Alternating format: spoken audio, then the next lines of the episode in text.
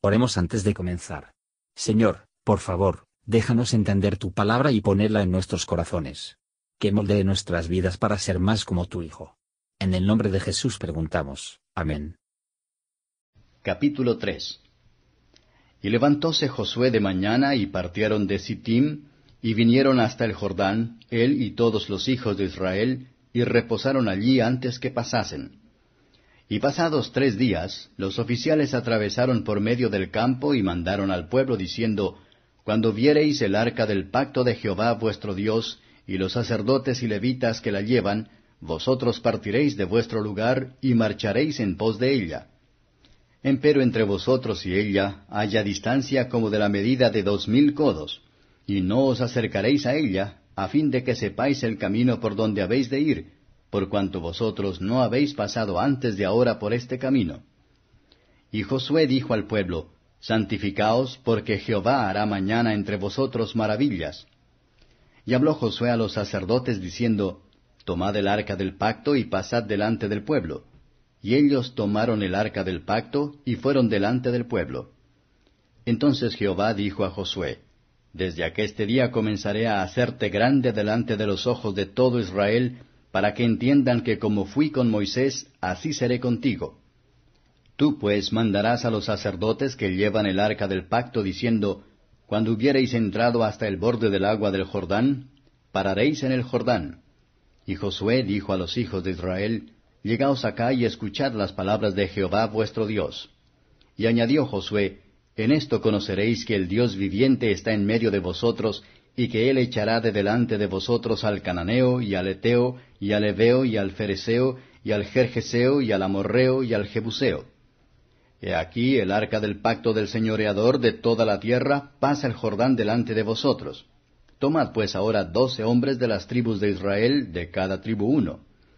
Y cuando las plantas de los pies de los sacerdotes que llevan el arca de Jehová señoreador de toda la tierra fueren asentadas sobre las aguas del Jordán, las aguas del Jordán se partirán, porque las aguas que vienen de arriba se detendrán en un montón.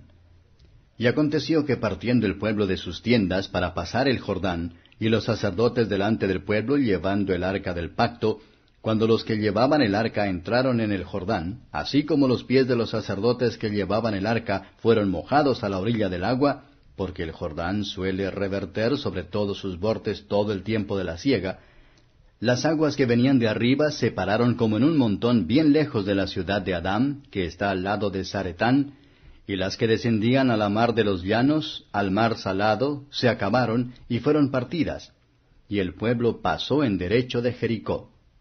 Mas los sacerdotes que llevaban el arca del pacto de Jehová estuvieron en seco, firmes en medio del Jordán, hasta que todo el pueblo hubo acabado de pasar el Jordán, y todo Israel pasó en seco. Comentario de Matthew Henry Josué capítulo 3, versos 1 a 6. Los israelitas llegaron a Jordania en la fe, después de haber sido informado de que deben aprobarlo. En el camino del deber, vamos a proceder en la medida de nuestras posibilidades, y dependemos del Señor. Josué los llevó. Especial se toma conciencia de su madrugar, como posteriormente en otras ocasiones, lo que demuestra lo poco que le buscó su propia comodidad. Los que traería grandes cosas para pasar, hay que levantarse temprano. No ames el sueño, para que note la pobreza. En estaciones públicas siempre se debe atender a la obligación de su lugar. El pueblo tenía que seguir el arca. Por lo tanto debemos caminar después de la regla de la palabra. Y la dirección del Espíritu, en todo, así será la paz esté con nosotros como sobre el Israel de Dios, pero debemos seguir nuestros ministros solo a medida que siguen a Cristo. Todo el camino a través del desierto era un camino no trillado, pero la mayoría lo que esté a través de Jordania. Mientras estamos aquí, debemos esperar y nos preparamos para pasar maneras que no hemos pasado antes, pero en el camino del deber, podemos proceder con audacia y alegría. Si somos llamados a sufrir la pobreza, el dolor, el trabajo, la persecución, reproche, o la muerte, estamos siguiendo el autor y consumador de nuestra fe, ni podemos establecer nuestros pies en cualquier lugar peligroso o difícil, a través de todo nuestro viaje. Pero la fe se halla ver las huellas de los pies del Redentor, que pisaron ese mismo camino a la gloria anterior, y nos pide que lo sigamos, que donde está, podemos estar también. Ellos tenían que santificarse. podríamos experimentar los efectos del amor y del poder de Dios, tenemos que quitar el pecado, y tener cuidado de no contristéis al Espíritu Santo de Dios. Versos 7 a 13. Las aguas del Jordán serán cortadas. Esto debe hacerse de tal manera que nunca se hizo, pero en la división del Mar Rojo. Ese milagro se repite aquí, Dios tiene el mismo poder para terminar la salvación de su pueblo, como para comenzar a ella, la palabra del Señor era tan verdaderamente con Josué como con Moisés. Apariciones de Dios para su pueblo debe animar la fe y la esperanza. La obra de Dios es perfecto, Él mantendrá su pueblo.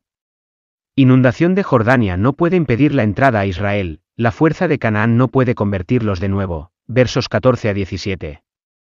Jordán se desbordaba por todas sus riberas. Esta magnifica el poder de Dios y su bondad para con Israel. Aunque quienes se oponen a la salvación del pueblo de Dios tienen todas las ventajas, sin embargo, Dios puede y va a conquistar. Este paso el Jordán, como una entrada a Canaán, después de sus largos vagabundeos, cansados en el desierto, la sombra fuera pasaje del creyente con la muerte al cielo, después de haber terminado sus andanzas en este mundo pecaminoso. Jesús, tipificado por el arca, ha ido antes, y cruzó el río cuando más inundaba el país alrededor. Vamos a atesorar experiencias de su fiel y tierno cuidado, para que puedan ayudar a nuestra fe y esperanza en el último conflicto.